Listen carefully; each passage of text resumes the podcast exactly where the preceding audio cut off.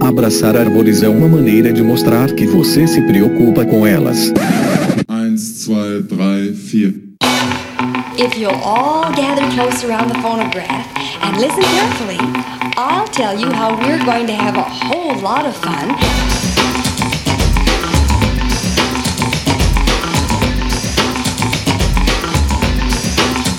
Aqui é Fernando Lima e este é o Desabraçando Árvores, um bate-papo sem firula sobre ecologia e conservação, a vida, o universo e tudo mais. E eu estou aqui diretamente de Atibaia, São Paulo, e venho lhes apresentar, senhoras e senhores, ninguém mais, ninguém menos que Juliana Kleinsod. Ela que é bióloga graduada pela PUC Minas, tem especialização em avaliação de fauna e flora em estudos ambientais pela Universidade Federal de Lavras e é mestre em ecologia, manejo e conservação da vida silvestre pela UFMG. Ela é sócia fundadora e CEO da Log Nature, empresa referência no Brasil que fornece soluções e produtos para quem trabalha na pesquisa e conservação da biodiversidade. Galera, esse episódio está absolutamente sensacional. A Juliana é uma pessoa incrível. Vocês vão entender o que eu tô falando aqui ouvindo o episódio. E é super legal trazer a jornada da Juliana, pessoal, porque é um perfil diferente. Ela foi pelo caminho do empreendedorismo, que também é um excelente caminho, uma excelente né, carreira a se seguir, havendo oportunidades né,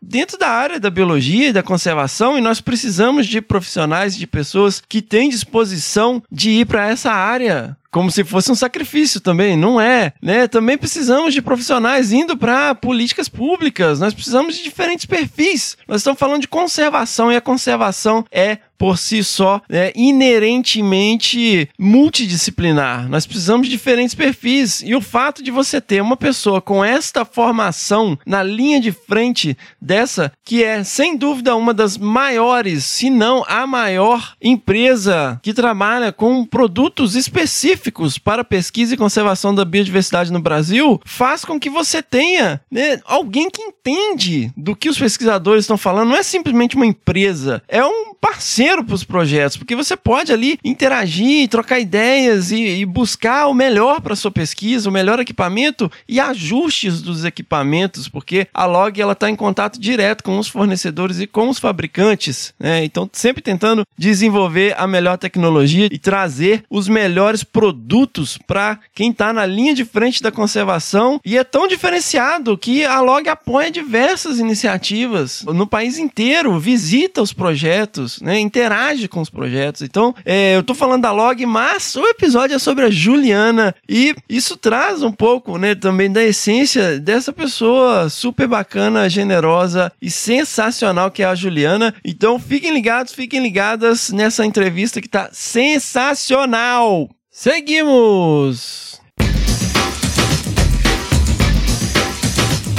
Pessoal, vamos lembrar aí das nossas redes sociais lá no Facebook, o Desabraçando Árvores Podcast, no Instagram, o arroba Desabrace, no Twitter, o arroba Desabrace também, e nós temos lá um canal no Telegram. Lembrando que as redes sociais são absolutamente sensacionais para a gente interagir com vocês, mas nós somos né, um podcast e então, sigam lá os nossos podcasts no Spotify, na Amazon, no Orelo e na Apple Podcasts. Se inscrevam no Google Podcasts ou no Castbox e favoritem no Deezer para não perder nenhum episódio. Lembrando sempre que somos três podcasts por enquanto, galera. Aguardem que vem mais. Mas encontrem lá o Desabraçando Árvores, o Que Bicho é Esse e o Que Bicho é Esse Crianças. Hey, that's something everyone can enjoy. Galera, lembrando que nós somos um projeto independente e nós seguimos com esse projeto graças ao apoio de um grupo muito especial de ouvintes que se juntou ao movimento, que abraçou o Desabraçando lá na nossa campanha de crowdfunding no Apoia apoia.se barra desabrace, onde é possível fazer assinaturas mensais a partir de um realzinho por mês ou fazer doações pontuais lá no PicPay através do arroba desabrace. Galera, os ouvintes e as ouvintes que apoiam o nosso movimento, que se juntam, né, que realmente acreditam no que a gente está fazendo aqui, é, ao ponto de apoiarem financeiramente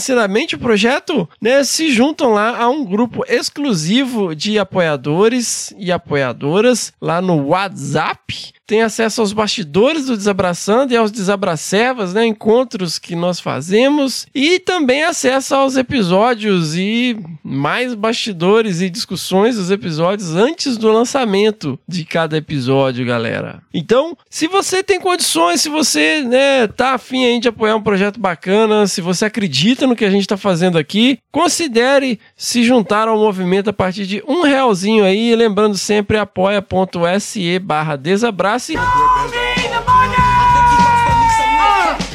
E uma outra forma também de apoiar o podcast é através da nossa loja online, lá no site www.loja.desabrace.com.br, repetindo, loja.desabrace.com.br. Os links estão no post, não precisam se incomodar em anotar, até parece que alguém vai fazer isso. então, galera, entrem lá na nossa loja, nós temos camisas, pets bordados, canecas, livros, kits de primeiros socorros e comprando lá você ajuda o movimento a crescer e você representa o movimento, você compra uma camiseta, está representando o movimento com o nosso slogan.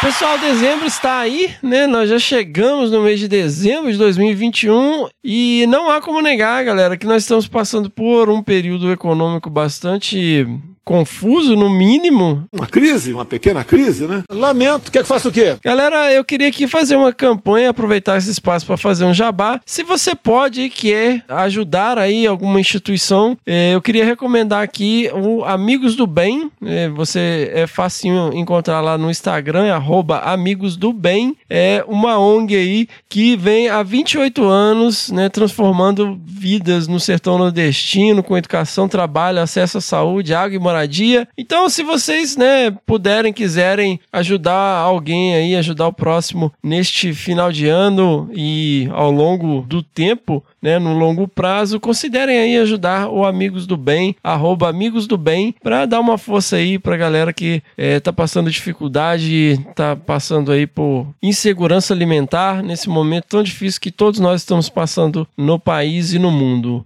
Então, galera, confiram lá os amigos do bem, arroba amigos do bem.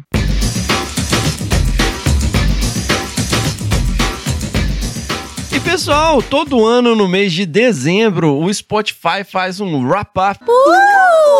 Ele junta tudo que você ouviu, podcasts, músicas e manda lá um monte de cards, né, falando os seus top 5. Eu não sei porque eu não sou assinante, desculpa aí, mas é, e a galera marca a gente e nesse card principal ele diz quantos minutos você ouviu. Então, galerinha, quem aí tem o Desabraçando como o principal podcast, o podcast mais ouvido, e mandem pra gente esse card com os minutos é, que vocês ouviram do podcast ao longo do ano e quem tiver a maior minutagem vai ganhar um brinde do Desabraçando Árvores. Então mandem aí, é, quem tiver a maior minutagem vai ganhar esse brinde. E para finalizar esta abertura e irmos para esse papo sensacional com a Juliana, vamos lá, galera. Não deixem de enviar as suas pedradas no nosso e-mail, que é o primeirapedra@desabrace.com.br e mandem também os seus perrengues de campo, galera, que está chegando aí um novo episódio de perrengues. Lembrando sempre as palavras de Jesus em João capítulo 8, versículo 7. Se algum de vocês estiver sem pecado, seja o primeiro a tirar uma pedra. Seguimos!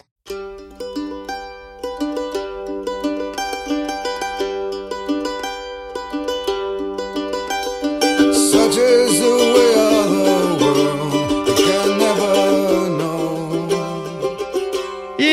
aí, pessoal. Eu estou aqui então com a Juliana Kleissod. Muito bem-vinda novamente, né, Juliana? Aqui ao nosso podcast. E aí, pessoal, tudo bem? Ah, eu que agradeço o convite, fico muito lisonjeada. Bom, Juliana, eu não preciso nem explicar muito. Qualquer pessoa que já ouviu alguém de Belo Horizonte abrir a boca sabe que você é mineira, né? Não é? Acho que só de abrir a boca já vão saber, né? Com esse sotaque carregado aqui. Muito bom. Juliana, como que a pequena Juliana cresceu é, nessa metrópole e se tornou a grande Juliana Klein Sorge? Você é, é de BH mesmo? Sim, eu sou de BH, sou nascida aqui. caçula de uma família com três filhos, então tenho dois irmãos, que são mais velhos, né? Homens? Não, o irmão mais velho é um homem, Gustavo. Aham. A minha irmã, que é minha sócia na Log Nature, que é a Ana Paula, é a do meio, e eu sou a caçula. E como que foi crescer em BH, Juliana? Posso perguntar de que década estamos falando? Lógico. então, nasci em 1984, tá? Então, já tem uma boa quilometragem rodada aí já. Olha aí. Nasci bem miúda, com 1,9 kg, então você imagina o meu tamanho. Nossa, Sabe meu que- filho que nasceu miudinho, acho que foi, foi mais de 2 quilos. Pois é, então você sabe aquele frango da sadia que fica rodando de vitrine de cachorro? Você pega um daquele cru e coloca uma cabeça. Era eu quando nasci. BH, assim, na década de 70, 80, tinha uma efervescência cultural muito grande, né? Nossa, meu pai, assim, tinha coleções e coleções de LP e fazia parte, assim, dos grupos que gostava de escutar música, encontrar nesses, nos bares, assim, mais tradicionais para poder reunir com os amigos e degustar da cultura, né? É, BH, nesse sentido, é absolutamente sensacional, né? É, nessa época, assim, a questão cultural é muito bacana, né? Mas, Juliana, e você era bem urbana? Não, nunca fui urbana. Não? Não. Desde quando eu era pequena, assim, meus pais, eles tinham um sítio. Minha infância foi nesse sítio. Era uma chácara, né? Que tinha, acho que pouco mais de 20 mil metros quadrados. Mas tinha muito bicho, porque o meu pai sempre gostou muito de bicho. E a minha mãe sempre acompanhou. Minha mãe não era uma amante de bicho, mas sempre foi daquelas que gostava de contemplar a natureza, sabe? Uhum. Então, todo final de semana era indo pro sítio. Toda sexta-feira a gente já sabia o nosso rumo do final de semana. Então, no sítio tinha muito bicho, tinha 12 cachorros, tinha bicho solto, tinha arara solta, arara canindé, tinha mico, porco, pato, marreco, galinha, galo, tudo que você imaginar, pavão. Então, eu vivi nesse meio, assim, sabe? Gostando mesmo, assim, de estar no sítio e sem. Falo assim, daquelas meninas. Eu não era levada porque eu era bem obediente, mas eu era bem ativa. Então, era daquelas que subia no pé de manga para poder pegar a manga. Teve uma vez que eu fui subir no pé de manga, eu novinha. É um pé de manga que era próximo de uma caixinha de bomba, assim, onde tirava um pouco de água da represa do sítio. Aí enfiei meu joelho numa caixa de marimbondo na hora que eu E fui tentar subir. E aí meu joelho ficou preto de tanto marimbondo e eu saí correndo, gritando, gritando, assim. Meu pai até achando que eu tinha, sei lá, metido a faca na mão, alguma coisa assim. Na hora que foram ver, meu joelho tava lotado de marimbondo, assim. É, gostava de ir pro brejo, pegar girino e levar pra casa, achando que ia virar sapo. É, uma das coisas que eu tinha muita curiosidade, que é até nojento de falar. Eu gostava de ficar vendo, como tinha muito cachorro lá no sítio, sempre tinha muito filhote, né? Aham. Eu adorava ver, depois que meu pai dava vermífugo, assim, pros bichos, aquelas lombrigas, assim, sabe, no, no cocôzinho dos filhotes.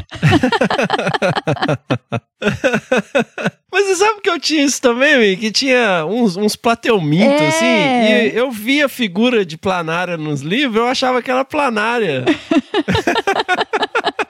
Então era isso. Aí descia no brejo e catava argila pra poder fazer panelinha e não sei o que, e pintar. Eu falo, gente do céu, a, a ignorância é uma benção, né? Porque se fosse hoje em dia, eu acho que fosse meu filho, não deixava descer no brejo com tanta facilidade assim, não. Só de pensar em filhote de jararaca que adora um brejo, eu ia ficar meio que em pânico, assim, sabe? Pois é, menino, é, é muito louco isso, né? Eu penso a mesma coisa. Mas deixa eu te falar, você pegava bicho de pé? Que não pegava bicho de pé, não teve infância no sítio. Pegava bicho de pé, inclusive meu mindinho, eu tenho a minha unha do mindinho esquerdo praticamente não existe por conta de um bicho de pé que tava até com olho já quando foi tirar. Olha aí. É, porque eu, eu ficava, o pé de amora ficava do lado do chiqueiro. E eu ficava puta porque eu subia no pé de amora pra poder pegar a amora e eu tinha que disputar a amora com as araras, porque elas ficavam trepadas no pé de amora, comendo todas as amoras. Então eu ficava um tempão lá perto do chiqueiro descalça, trepada no pé de amora lá, Então, com certeza, numa dessas idas aí, esse bicho de pé apareceu. E a gente sabe que papagaio e arara são animais evil, né, galera? Total, total. Já tomei uma pregada de arara no tornozelo. você também acha isso? Isso é um conceito que eu tenho aqui no podcast, inclusive.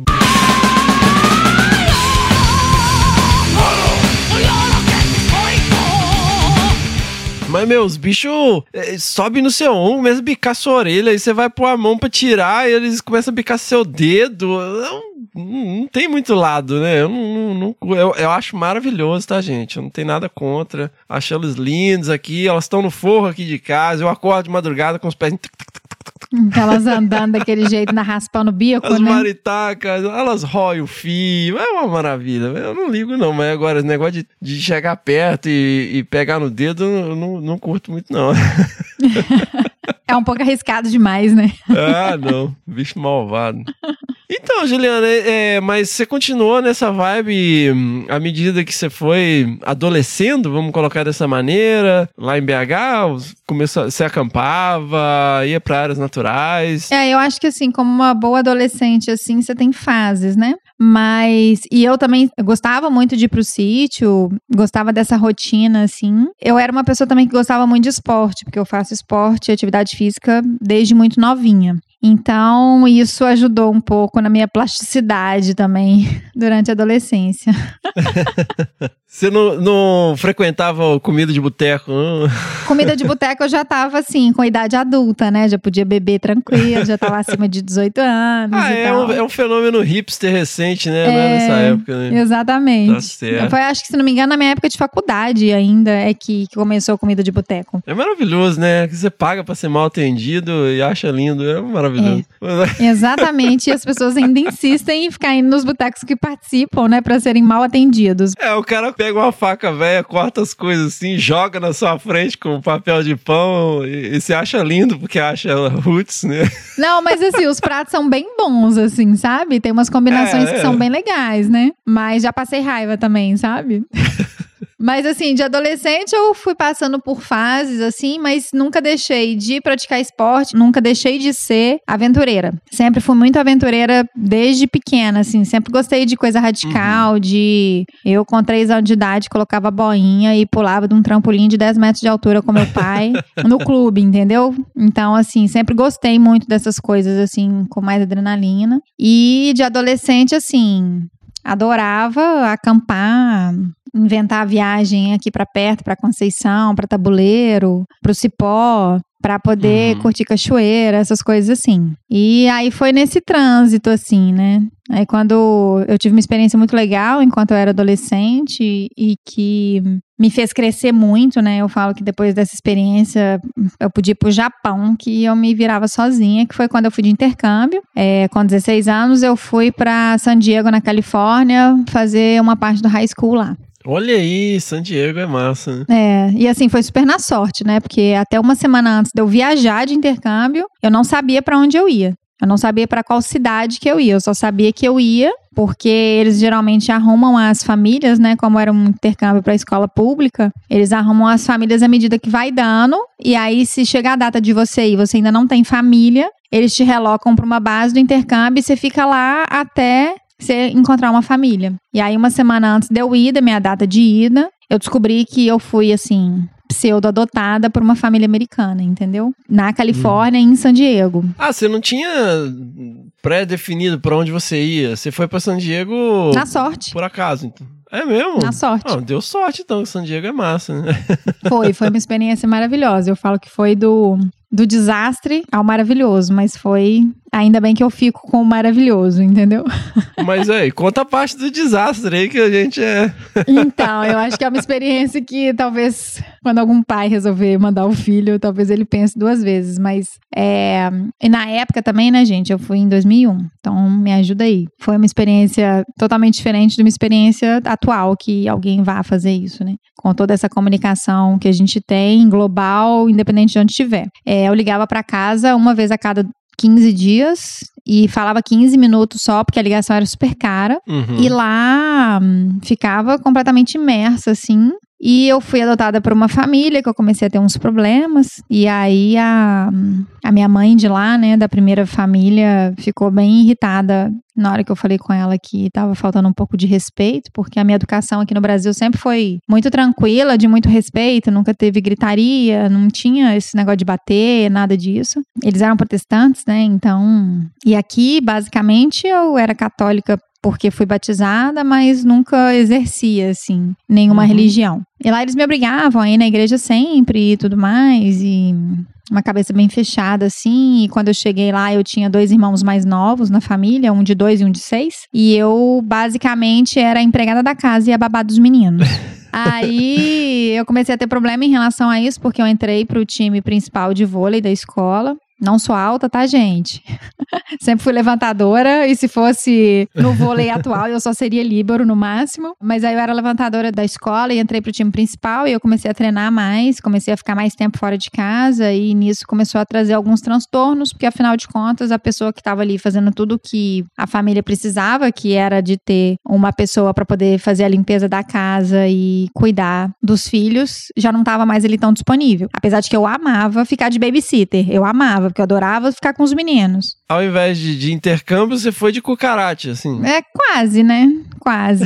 E assim, eu não me importava, porque em casa, aqui no Brasil, eu tinha que arrumar meu quarto e lavar banheiro, entendeu? Que era a divisão da tarefa entre a família. Então, isso pra mim não me importava, assim, mas a partir do momento que virou uma obrigação e que eu deixei de fazer, eu tinha que deixar de fazer as coisas que eram da, né, que eram a favor da experiência que eu tava ali pra viver, porque a família queria que eu ficasse por conta de ajudar na limpeza da casa e ficar de babá dos meninos, aí o negócio começou a complicar, né?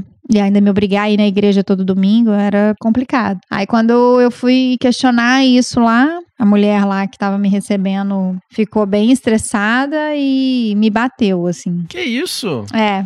Aí acabou que. Aí eu chamei a polícia americana achando que ia ser tranquilo, porque eu já tava dividindo isso com uma amiga que o pai era policial. É, o meu desconforto em relação a essas atividades e essa questão de eu ter que ficar faltando, às vezes, o treino de vôlei porque eu tinha que ficar de babysitter e tudo mais. E aí eu achei que ia ser tranquilo, né? Achei que eu ia ligar pro pai dela, que era policial, que ele ia só lá conversar com a mulher, falar que era pra eu sair de lá e tudo mais. Aí na hora que eu liguei, ele falou assim: olha, não, não precisa fazer mais nada, só arruma suas coisas e me espera que eu tô chegando. Aí eu fiquei aliviada, né, e tal. Na hora que eu vejo quatro carros de polícia chegando, com sirene ligada, Que isso, um Juliana? bafafá. Eu falei assim: meu Deus do céu, eu tô fodida.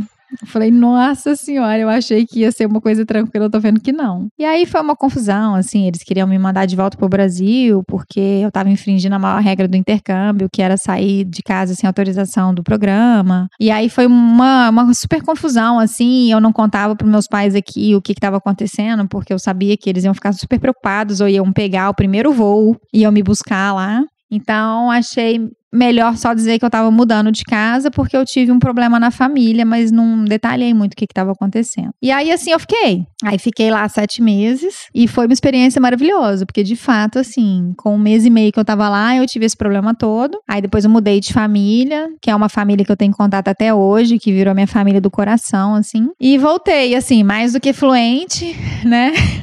que é a necessidade, né? O aperto faz o sapo pular. Aham. Então, eu tinha que me virar, né? Mas foi uma experiência maravilhosa, assim. E aí eu voltei e voltei para poder terminar o segundo semestre do terceiro ano, né? Que eu tava prestes a prestar vestibular já. Você ficou quanto tempo lá, Juliana? Eu fiquei sete meses. Eu fui com 16 anos. Olha aí. Caramba. Voltei, né, pro Brasil e comecei a minha preparação para entrar pro vestibular. Aí vem aquelas coisas, né? Ah, o que, que você quer fazer e tal. Você quer explicar, Juliana, o que que é vestibular aí para as crianças? É, porque talvez as pessoas não saibam, né? Não, talvez não. Uma boa parte da nossa audiência provavelmente não sabe. Então, na nossa época, gente, não era muito fácil entrar na faculdade. Né? A gente tinha que ralar um bocado, estudar bastante pra conseguir nota suficiente depois de uma prova, pra poder ver em qual colocação que você tava, pra ver se o número de vagas que tinha do curso, você tinha conseguido a sua colocação naquela sequência suficiente pra você entrar. Então, assim, se a turma tinha 60 alunos, se você não fosse um dos primeiros 60 em nota, você ficaria como excedente pra poder entrar na faculdade. E assim, lembrando É. que antes a, a conta que a gente fazia era assim, quantos candidatos por vaga, né? Quantos candidatos por vaga, é. Então, Isso era dois, três dias de prova onde você tinha que cuspir todo o conteúdo de três anos de segundo grau, tá, galera? É como se você fizesse o Enem todo de uma vez. É, exatamente. E só que e você repetia esse Enem, né? Porque dependendo da- do número de, de universidades que você fosse tentar, você deveria fazer todas as provas, né? Não era uma prova só. Todas as provas, é. É, não era uma prova só. Aí, no caso, eu tentei aqui na PUC, na Federal. Aí não passei na Federal, passei na PUC. Olha aí. Você é filho da PUC Eu também? sou filha da PUC. e eu me lembro, assim, quando é, eu sempre fui da área da- biológicas, né? Aham. Sempre fui muito ruim, assim, em exatas. Mas isso você nem tutibiou. Você queria bio- fazer ciências biológicas, é isso? Então, quando eu fiz meu teste vocacional, eu sabia que era biológicas, eu sabia que eu não queria ser médica de jeito nenhum. Então, medicina nunca foi uma opção pra mim. Eu até me inscrevi em fisioterapia, mas assim. Só fui fazer por obrigação, porque quando eu fui, tinha um evento, né, que chamava PUC Aberta, que era para você poder conhecer um pouco das profissões. E quando eu fui para PUC Aberta e vi qual que era o ramo de atuação da biologia, foi o que a única coisa que eu, que eu me interessava, assim. Veterinária era uma coisa que eu achava legal, mas para mim, assim, essa questão de lidar com, com parte de operação, de abrir bicho, não é uma coisa que eu me sentia muito confortável. Então era uma coisa que eu não gostava muito, sabe? Que eu não me identificava. Aí eu lembro que quando eu virei e falei com meus pais que eu ia fazer ciências biológicas, né? E meu pai virou e falou assim: Juliana, você pode fazer o que você quiser. O que você quiser, você pode fazer. Eu não tô nem um pouco preocupada. Eu só quero saber o que, que isso faz.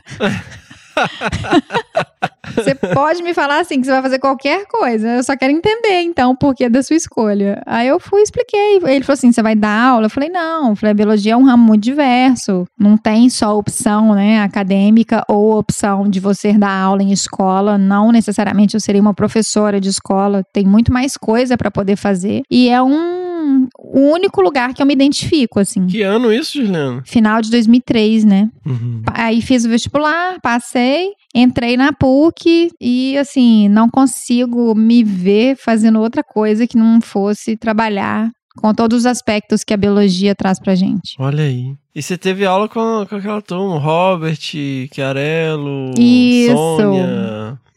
Exatamente, essa galera toda aí. É. Grande abraço aí, galera aí da, da PUC Minas. Eu fiz meu mestrado lá. Você fez o mestrado lá? Eu fiz o mestrado na UFMG. Fiz o mestrado lá. Olha aí.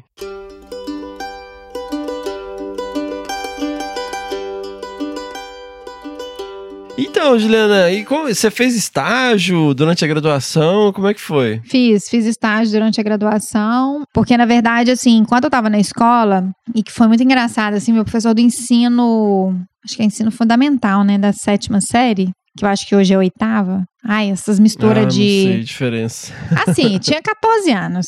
13 para 14 anos. Quando você es- começa a estudar corpo humano e tal, eu tive um professor que ele me marcou muito, assim. E ele foi um dos principais responsáveis, assim, por eu fazer biologia, sabe? Aí, quando eu entrei pra faculdade, eu fiquei anos sem ver ele. E quando eu entrei pra faculdade, foi no mesmo ano que ele começou a dar aula na PUC. Olha aí! Ele tava fazendo mestrado lá na PUC e tava dando aula, porque geralmente quando a gente tá na pós-graduação, a gente dá algumas aulas na graduação, né, pros alunos. É, estágio didático que chama. Exato. Eu dei umas aulas lá. O meu primeiro estágio foi com ele. E ele trabalhava com peixe e ele trabalhava com o sistema reprodutivo de peixes. E aí eu fui pro laboratório lá da pós-graduação da PUC para poder trabalhar com lâmina de gônadas de peixe. Mas confesso que eu fiquei ali uns quatro meses e falei: ai meu Deus, isso daqui não é para mim. Eu acho que eu não, não gosto disso. Ali em cima, ali perto da, da lanchonete, lá no. no- Isso. Isso, naquele prédiozinho ali em cima. No prédio da pós? Olha É, aí. Lá mesmo. A gente almoçava lá no meio daqueles galão cheio de peixe. né? E não, e lá fede, né? Fede assim, tudo quanto é Nossa. tipo de cheiro de formal misturado com peixe é o cheiro daquele lugar, né? É. Porque tem, igual o ICB lá no FMG, o cheiro lá é de. Como é que chama aquele trem que. Biotério. Cânfora? Não. Não, aquele cheiro de mijo de, de rato com serragem, assim. Ah, não, não. É de bicho vivo, né? Não é de museu. né? É. O prédio do ICB lá no FMG cheira isso, entendeu? E o prédio da Aham. pós-graduação lá da PUC cheirava esse, essa mistura esquisita de peixe com formol, assim, pra tudo quanto é lado. É. Porque lá é, é muito forte, né? A área de ictio. Aí eu fiz meu primeiro estágio lá, fiquei mais ou menos uns quatro meses, não achei legal. Falei com ele que eu não tava gostando muito, que não era uma coisa que tava me interessando. Saí. Aí, um pouquinho de tempo depois, eu consegui um estágio no IEF para trabalhar com monitoramento de unidades de conservação. E foi um lugar onde é eu aprendi muito, assim. Até por estar num órgão estadual, onde a dinâmica era completamente diferente, né? Da parte da academia que eu tinha presenciado um pouco. Tive capacitação lá, que foi uma coisa muito legal. Na época a gente fez um curso de ArcGIS na, na UFLA para poder melhorar o mapeamento das unidades de conservação, as áreas de zoneamento, as áreas de amortecimento dos parques. Uhum. E lá eu fiquei um ano. ArcGIS, tia, ArcGIS é um software de processamento de sistemas de informações geográficas. É, a forma mais fácil de explicar é que você faz mapa.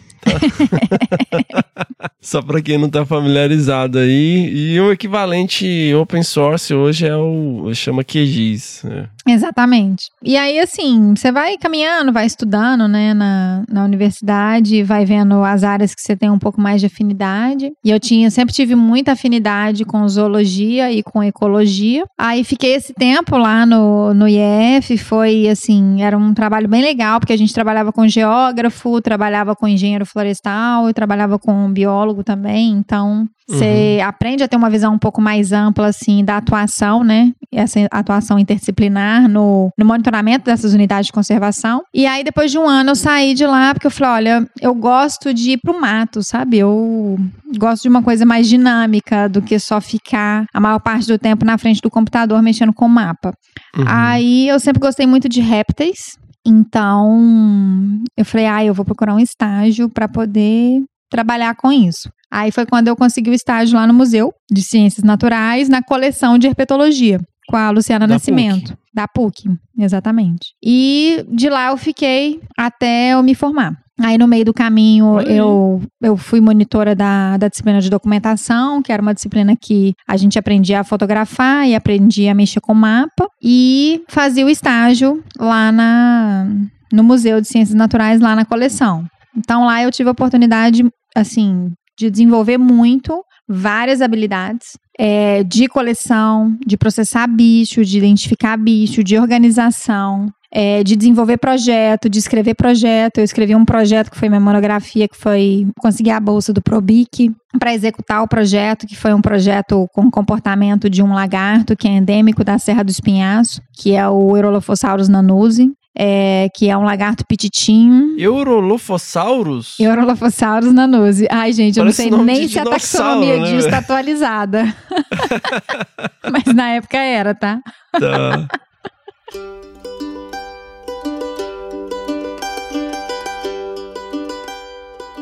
Então, qual que era a sua rotina no museu, Juliana? O que, que você fazia? Descreva um dia típico, assim. Você, beleza, chegava lá na PUC, ia lá pro museu. O que, que você fazia? No início, eu chegava lá, aí a primeira coisa que eu fiz foi aprender como que a coleção científica funcionava. Né? Então, os estagiários que eram mais antigos do laboratório, eu acompanhava a rotina deles, que era de fazer tombamento de bicho. Então, os bichos que eram depositados, né, os espécimes que eram depositados na coleção através de trabalhos de consultoria ou trabalhos de, de desenvolvimento de pesquisa científica, é, as pessoas levavam esses animais para lá, já fixados em formol, e a gente precisava tombar esses bichos. O que, que significa tombar esses bichos? A gente precisava catalogar eles, certificar as espécies que foram identificadas ali, guardar esses bichos nos lugares certos, nos potes corretos, e adicionar um número de tombo, porque geralmente esses bichos eles vêm com o número do coletor, que é o número de quem depositou e deixou lá, e a gente adiciona um número específico do museu. Então, aquela informação ali fica guardada para todo sempre, que é as- todas as informações daquele espécime coletado. Então, o local que ele foi coletado, a data que ele foi coletada. É, alguns trabalhos tinham alguns dados mais minuciosos de temperatura e umidade. É, a gente tinha o coletor e o tipo de desenvolvimento de pesquisa, se era pesquisa científica, qual que era, a localidade, ou se era de consultoria, qual que era o projeto de consultoria, por qual empresa e qual que era é, a localidade também de onde esses animais foram coletados. E deixa eu explicar pra minha tia aqui, ô, Juliano. Ju- Então, tia, você lembra que eu ia pegar a perereca na Varginha? Era pra isso. Você pegava a perereca, aí infelizmente você sacrifica o animal, aí você fixa ele numa posição anatomicamente pré-estabelecida, tá? Para uma coleção científica. E aí você leva esse animal fixado com tudo que a Juliana tá descrevendo, né? Então, assim, ele vai entrar para uma coleção científica e vai ficar acessível para outros pesquisadores e pesquisadoras, né, terem acesso a esse animal que tá ali. Então, tem todas as informações de coordenada geográfica e você pode, a partir de coleções de museus, ver variações geográficas de pelagem, de genética, é, descrever espécies novas, comparar com outras espécimes, fazer revisão taxonômica. né? O que é revisão taxonômica? Mudar o nome dos bichos, tá, tia? Eu tô reduzindo ao absurdo e todo mundo, todos os meus amigos que trabalham com taxonomia vão me xingar de novo. Mas enfim. É, então assim, e nesse processo você aprende muito, né? Você aprende como que é importante esse processo, essa organização e o quanto que é importante esses espécimes que foram coletados, né? Que aquela história vai ficar guardada ali, aquilo ali é um retrato Sim. temporal daquela biodiversidade naquele espaço de tempo, né? Exato. Eu participei de um congresso, eu participei de vários congressos durante a, a, fa- a faculdade, né? E um deles foi de comportamento animal, que era uma. Eu, eu sou uma pessoa muito observadora, então eu gosto muito de observar pessoas, bichos, interações, qualquer coisa. Às vezes eu sou daquela que, assim, fica parada, às vezes numa mesa de bar, assim, às vezes eu paro, fico só olhando, observando, assim. E depois que eu volto, aterrizo de novo e volto a me interagir. Então, sempre fui muito de observar. E quando eu fui num congresso de etologia, que é de comportamento animal, eu gostei muito, assim, do tema e achei muito interessante. E então o Conrado Galdino perguntou se eu não queria trabalhar com uma espécie de lagarto, porque tropidurídeos, eles têm uma interação muito grande entre as espécies. E se eu queria entender um pouco mais de uma espécie endêmica que estava ali na Serra do Espinhaço, próximo de, de BH, mais ou menos uma hora e meia para poder chegar. E aí foi então que eu escrevi o projeto pro Probic, ele foi aprovado, e aí eu fiz a minha monografia com isso. Aí eu tive que trancar algumas disciplinas da, da faculdade, porque nesse meio tempo, enquanto eu estava no laboratório, eu comecei a ir de estagiária de consultoria ambiental, de herpetologia. Abriu um outro leque para mim. E eu tava viajando todo mês, pelo menos cinco dias no mês, para poder coletar os dados da monografia. Então eu tive que trancar algumas disciplinas e depois correr atrás disso para eu poder conseguir formar no tempo certo, mas para não perder essas oportunidades. Alguns professores me liberavam, né, Claro. das aulas e falavam assim, ó, você tirando nota tá tudo certo. Outros não. Então os que não me liberavam eu tinha que trancar para eu não tomar pau de falta. Segui assim a minha, minha fase mesmo de de, de faculdade com essas experiências e me formei defendendo a monografia sobre lagartos e muito inteirada já na parte da área da consultoria ambiental, da qual depois que eu me formei eu fiquei oito anos trabalhando. E como que foi esse trabalho com o lagarto? O que, que você pesquisou? Então, eu pesquisava o comportamento, é, a interação entre eles, né? Então, quais eram os displays visuais, quais eram os sinais visuais que eles utilizavam, se tinha diferença de macho e fêmea, ah, porque eles têm umas dancinhas de corte antes do acasalamento e tudo mais. Então, era um trabalho assim que eu precisava primeiro, na hora que eu chegava, eu ia pro campo no horário de- de atividade dos bichos. Aí eu levava um gravador, por que o gravador e não um caderno de campo? Porque no gravador eu não precisava desviar o meu olhar para falar o que, que eu estava enxergando. Se eu tivesse que anotar, eu ia perder o movimento dos bichos. Então eu sempre tava com o gravador na mão, narrando aquilo que eu tava vendo dentro da descrição daqueles movimentos que já eram descritos em artigos científicos, que já eram sabidos para aquele grupo de espécies, entendeu? Narra, narra aí um, um comportamento aí. Tem um comportamento bem típico, que qualquer calango que a gente vê, que é esses calangos de cidade que você vê trepado assim na, no muro, é, ou então em alguma pedra esquentando, que é o balanço de cabeça que a gente chama de bob. E o que, que ele quer dizer com isso, balançar a cabeça? Tá defendendo o território dele ali. Então ele tá estabelecendo ali que aquela área de vida é dele, entendeu? Para os outros não entrarem. Então, mas o outro lagarto vê ele e fala, ih, tá balançando a cabeça, não vou entrar aqui não. Exato, aí fica os dois balançando a cabeça. E aí, dependendo assim, se um tiver, se forem dois machos e um tiver chegando muito próximo do outro, eles começam a fazer esses movimentos de cabeça de forma diferenciada, associada a como se fosse uma flexão. Então, aí você vai observando essa dinâmica, que eles vão acrescentando movimentos diferentes de acordo com a interação. Então, assim, quando fêmeas Ah. aproximam, é, geralmente o macho faz um levantamento de cauda, deixa a cauda bem mais pra cima, parecendo o gato quando tá balançando cauda assim, sabe? Com a cauda bem pra Aham. cima, assim. Então, você tem essa dinâmica e era o que eu ficava observando. E aí, eu tinha um- uma metodologia com um tempo estipulado para ambientação, para saber se eu estava interferindo no comportamento do bicho ou não. Eu tinha uma distância mínima que eu tinha que estar do- dos bichos para não interferir diretamente no comportamento deles e um tempo máximo de observação. Aí depois que eu observava eles na totalidade, ou se eles sumiam antes de eu, de eu terminar o meu tempo de observação, que era de 20 minutos para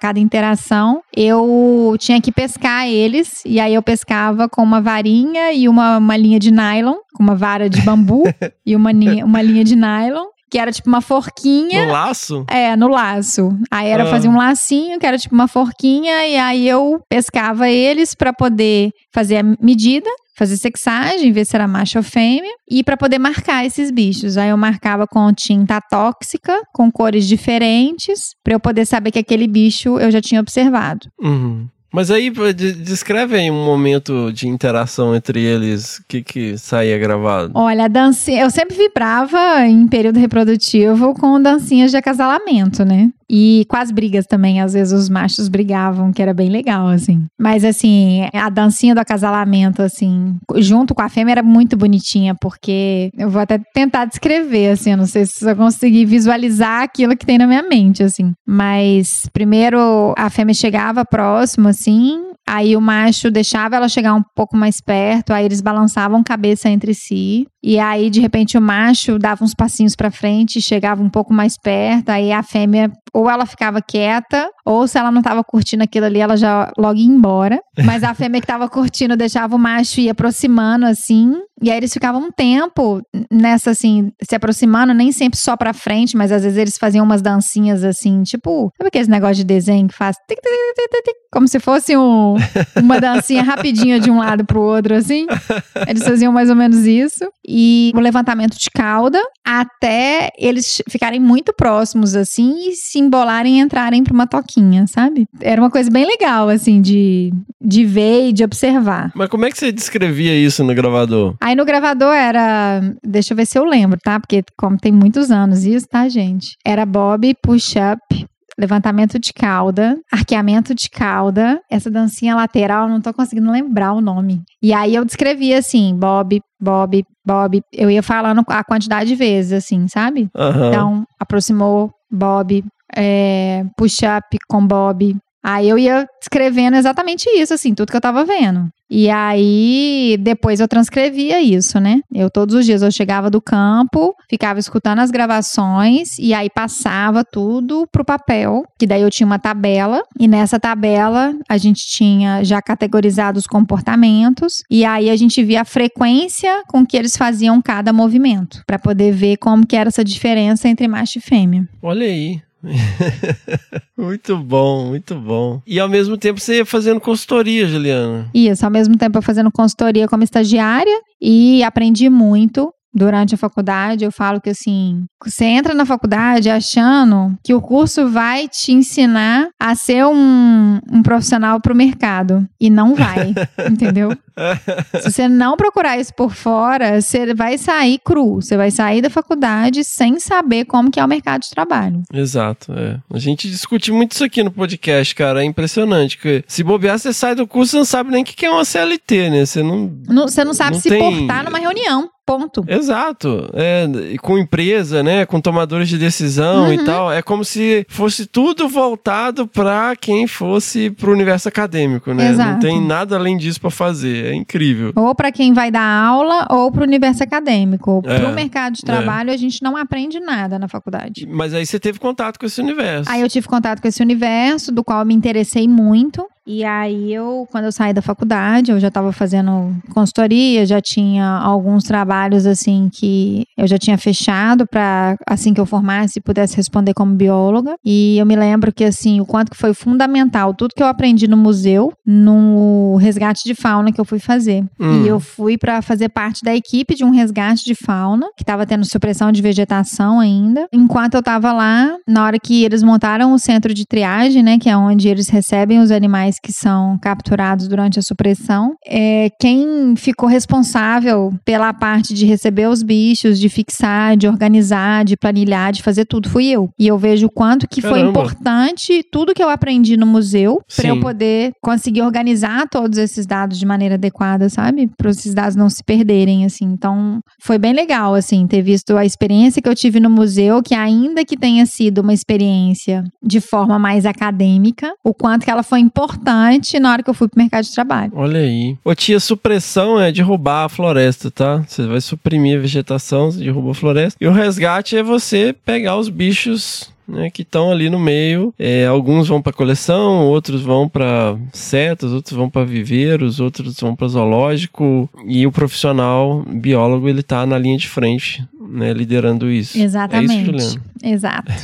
e tem os veterinários também, né? No centro de triagem ficam os veterinários que eles Exato. trabalham com anamnese para ver se o animal tá bem, tá com saúde para ser solto em outra área, né? Porque quando tem um resgate de fauna, você determina as áreas de soltura daqueles animais que estão sendo afugentados da casa deles, então você tem que destinar eles para outro lugar, né? Uhum. É, e também animais grandes também, né? Que precisam de ser anestesiados. É. Isso, chega animal ma- às vezes machucado, às vezes animal desidratado, muito estressado e que precisa ficar às vezes mais tempo ali para ele poder estar bem, se recuperar e ser solto em outra área, né? E aí você ficou um intervalo, Juliana, fazendo consultoria antes do mestrado ou você já foi pro mestrado? Então, eu fiquei dois anos, foi dois anos fazendo consultoria, mas nesse meio tempo eu acabei fazendo uma pós-graduação à distância na UFLA para levantamento eh, de fauna. Para licenciamento ambiental, porque eu não queria perder o hábito de estudar, porque eu sabia que ia ser mais difícil se eu tivesse que. Porque estudar é uma questão de hábito mesmo. Quando você para, até que você consegue Sim. ter a disciplina para voltar. É. E aí eu me planejei mais ou menos para 2009, no final de 2009, tentar a prova do, do mestrado da UFMG na ecologia. Eu fiz na ecologia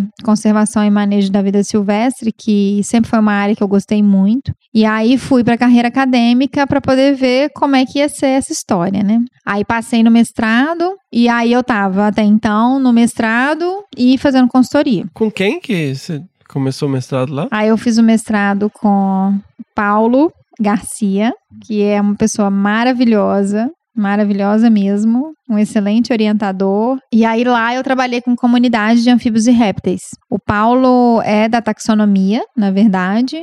Mas o laboratório dele também trabalha com a ecologia. Então, eu entrei com o meu projeto para ecologia, porque taxonomia também eu já sabia que era, não era muito minha praia. Então, eu precisava de algo mais dinâmico, assim, mais sistêmico. E eu falo que hoje eu vejo do porquê que eu gostava tanto de coisas sistêmicas.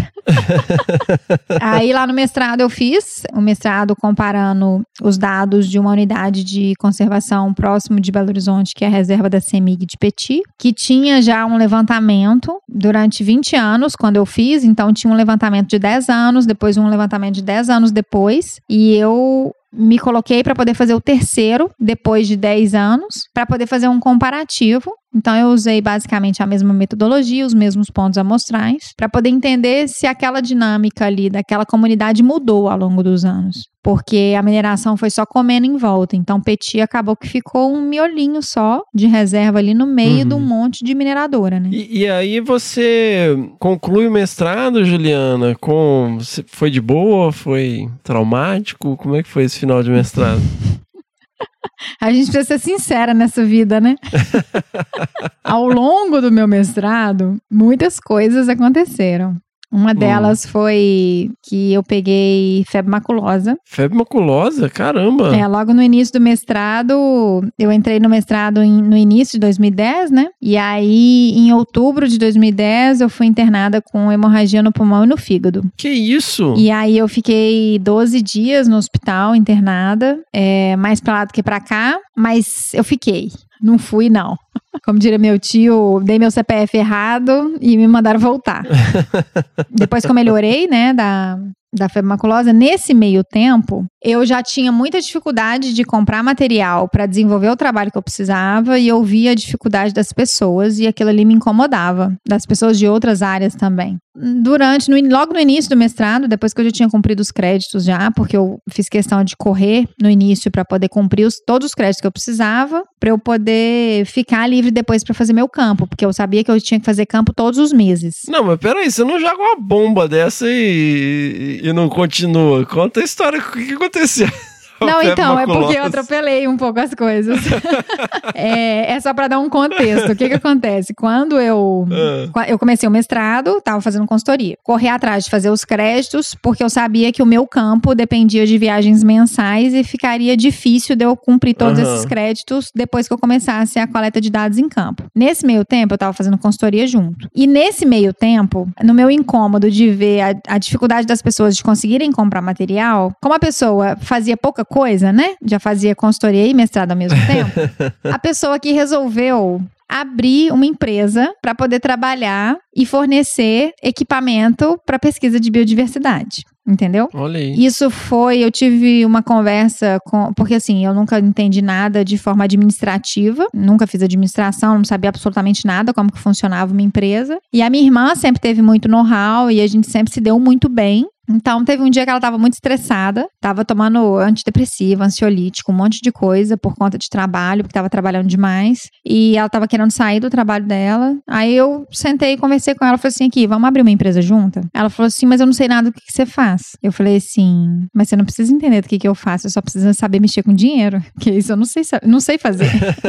Aí ela falou assim: e se não der certo? Eu Falei, Ana Paula, se não der certo, cada uma vai pro seu canto e volta pro mercado de trabalho. Aí ela não pensou duas vezes, falou assim: então tá, então vou dar um jeito de, de conseguir um acerto lá pra eu poder sair e vamos abrir a empresa. Por que, que eu tô contando essa história toda antes? Porque quando, nesse processo, nessa época, demorava muito pra poder sair CNPJ, até começar a Uhum. empresa e tudo mais. Não, continua demorando, não mudou nada, não. Mas hoje é um pouco mais rápido, né? Da- naquela época era muito mais moroso. Aí eu tava, né, nessa loucura de fazer mestrado com consultoria e abrir no escritório. Ainda bem que a minha irmã tava por conta de encontrar sala pra alugar, essas coisas todas. Aí eu voltei de uma viagem mais cedo, eu tava num- numa viagem entre Minas e Goiás, na divisa ali, e eu comecei a passar mal. Comecei a ter uma febre que não baixava, uma dor de cabeça muito forte e precisei pedir autorização para a empresa que eu estava prestando serviço de que eu precisava voltar porque eu não estava me sentindo bem. Aí cheguei em casa,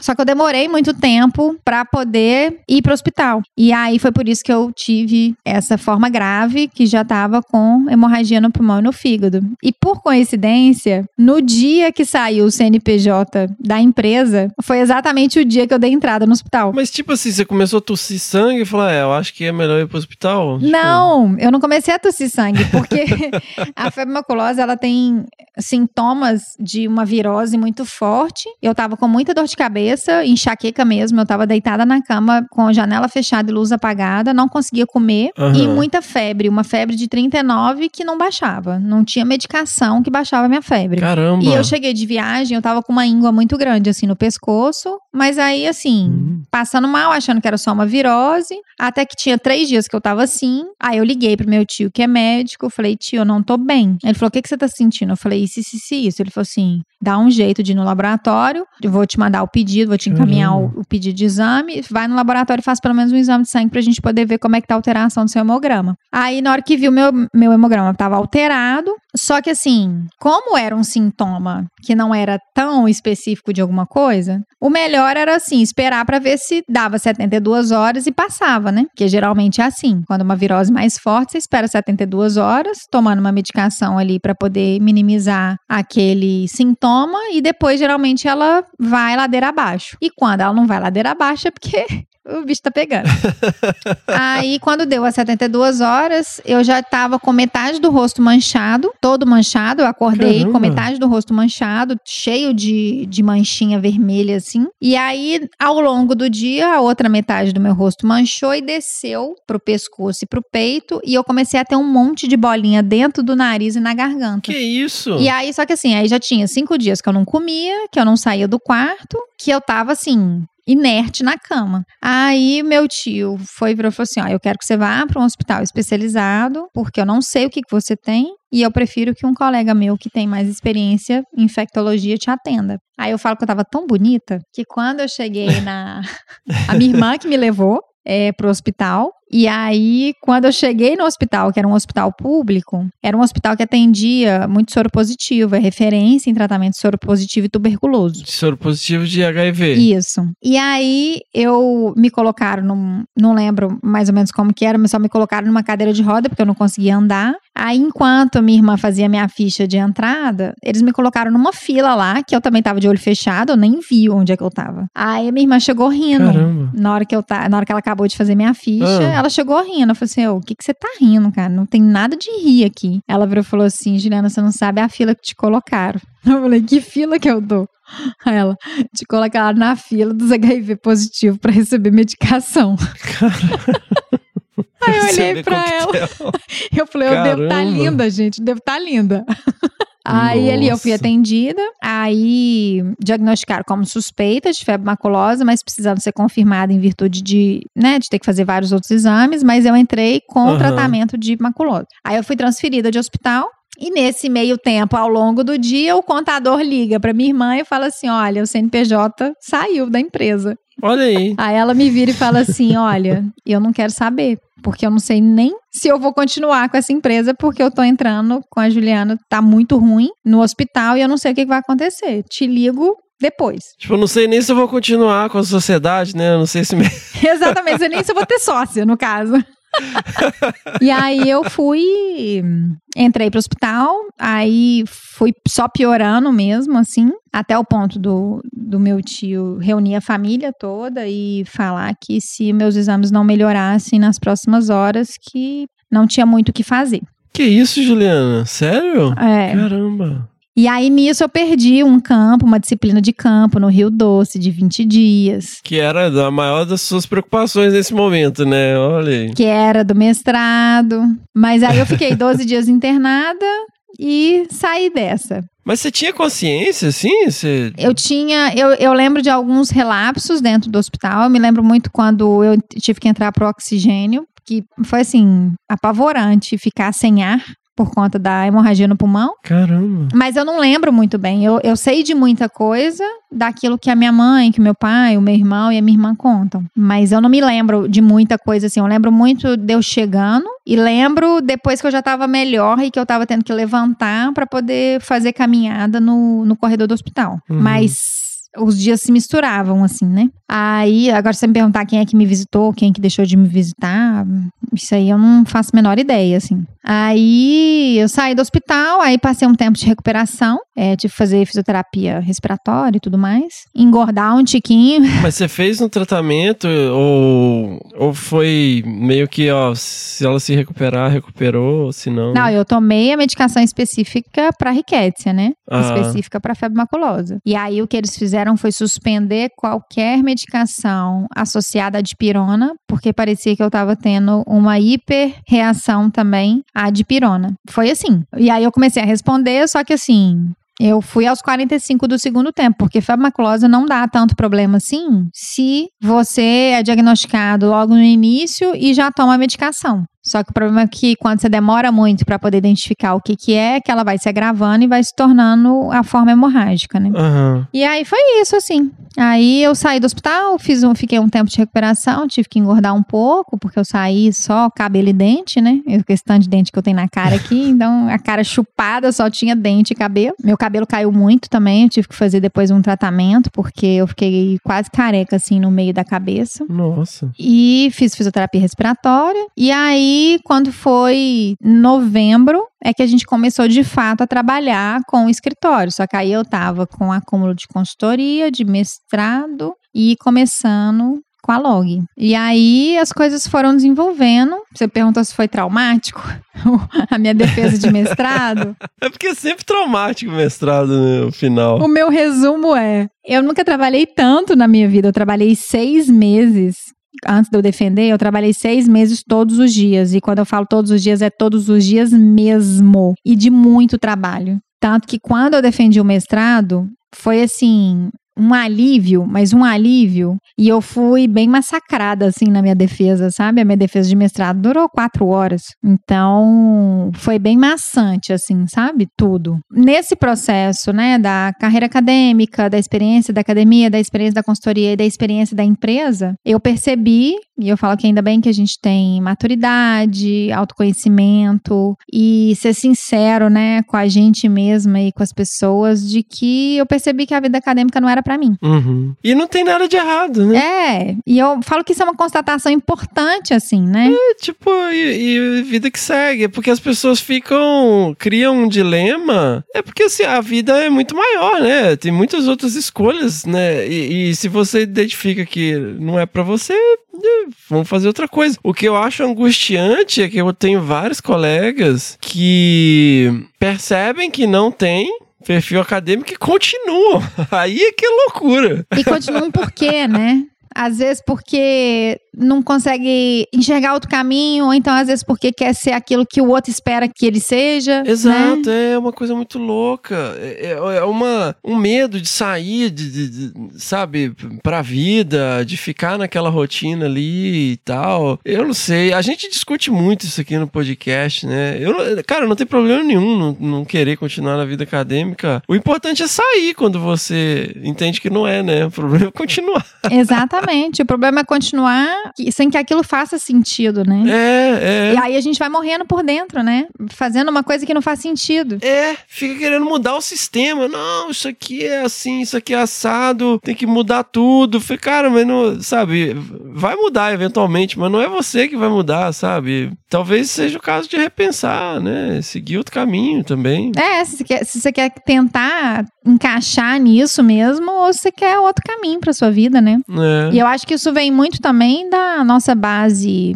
de faculdade enquanto curso que muitas vezes só te mostra um caminho, né? Não mostra É. tantos outros caminhos que a gente tem, né? Por isso que a gente criou um podcast maneiro, pra, pra dar real aí pra galera. Exatamente, para informar e para que as pessoas saibam que elas têm outras possibilidades na vida, né? É, e uma coisa que assim, que eu falo que essa experiência que eu tive internada e que de fato eu não sabia o que, que ia acontecer, e uma coisa que é muito forte assim para mim é que quando você tem uma pessoa que tá na iminência de morte, a gente que tá de fora, a gente acha que essa pessoa você vai ficar triste, você tá sofrendo porque aquela pessoa vai morrer. Só que quando você tá no papel de quem tá nessa iminência de morte, que é você que vai não vai habitar mais esse planeta, é você que perde todo mundo que você ama. Olha aí. Isso teve um significado muito forte, assim, pra mim, sabe? Porque é, é igual, eu passei pela experiência de perder a pessoa mais importante da minha vida, que foi minha avó, e cada um perdeu uma pessoa importante, cada um da família perdeu uma pessoa, que foi a minha avó. Uhum. Só que quando você tá do outro lado,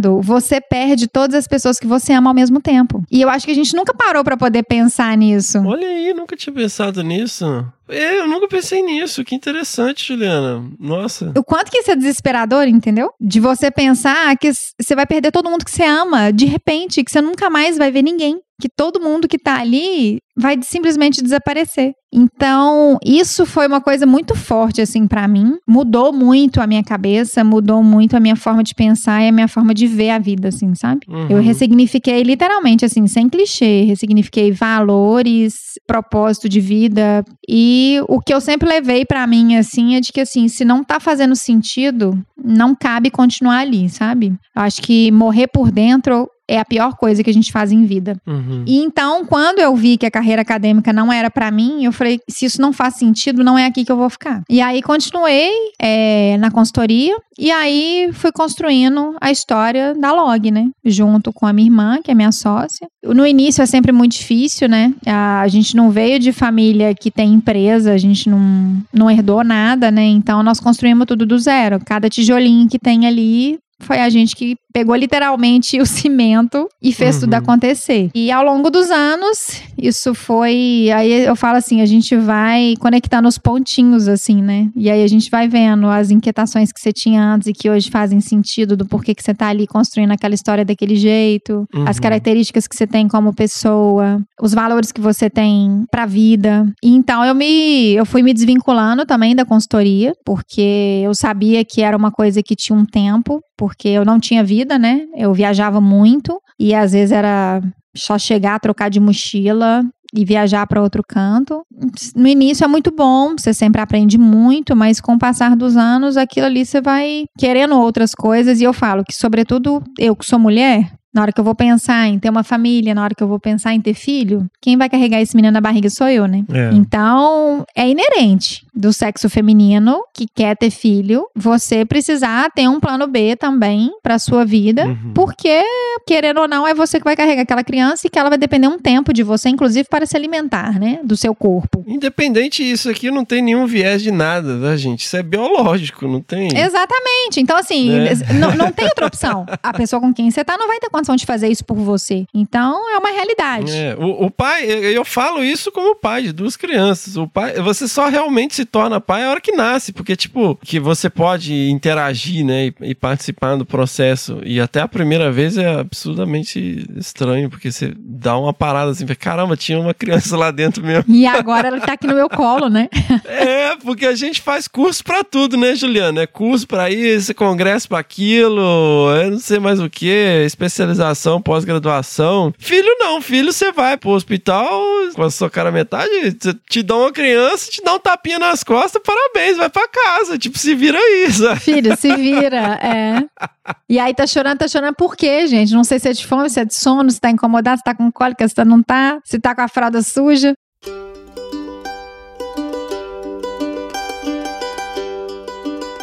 Ô, Juliana, é, voltando um pouquinho, né? Eu acho muito legal porque você identificou um problema, né? Então, pensando lá na origem da log, né? Durante as consultorias da sua dificuldade de obter equipamentos, né? Nessa época, é, bastante. Você tinha que importar tudo, é tudo muito caro, né? Ou improvisar coisas aqui. É. Muita coisa na base da gambiarra, né? É, é. E eu entendo assim que a ideia da Log nasceu de uma demanda, de uma necessidade, né? E aí pensando do ponto de vista de empreendedorismo, né? Mas também pensando do ponto de vista de ciência, galera. A gente que tá falando aí, de, né, sempre aqui no podcast sobre conservação, os grandes avanços vêm na ciência, na conservação, né? Para solucionar problemas. Exatamente. Você identifica um problema e, e vai pensando em solução. Então, eu acho isso muito elegante, né? E a Log é um exemplo, assim, também, do ponto de vista de, de empreendedorismo, de uma lacuna, de um nicho, né, que vocês identificaram. E inicialmente foi meio que tentando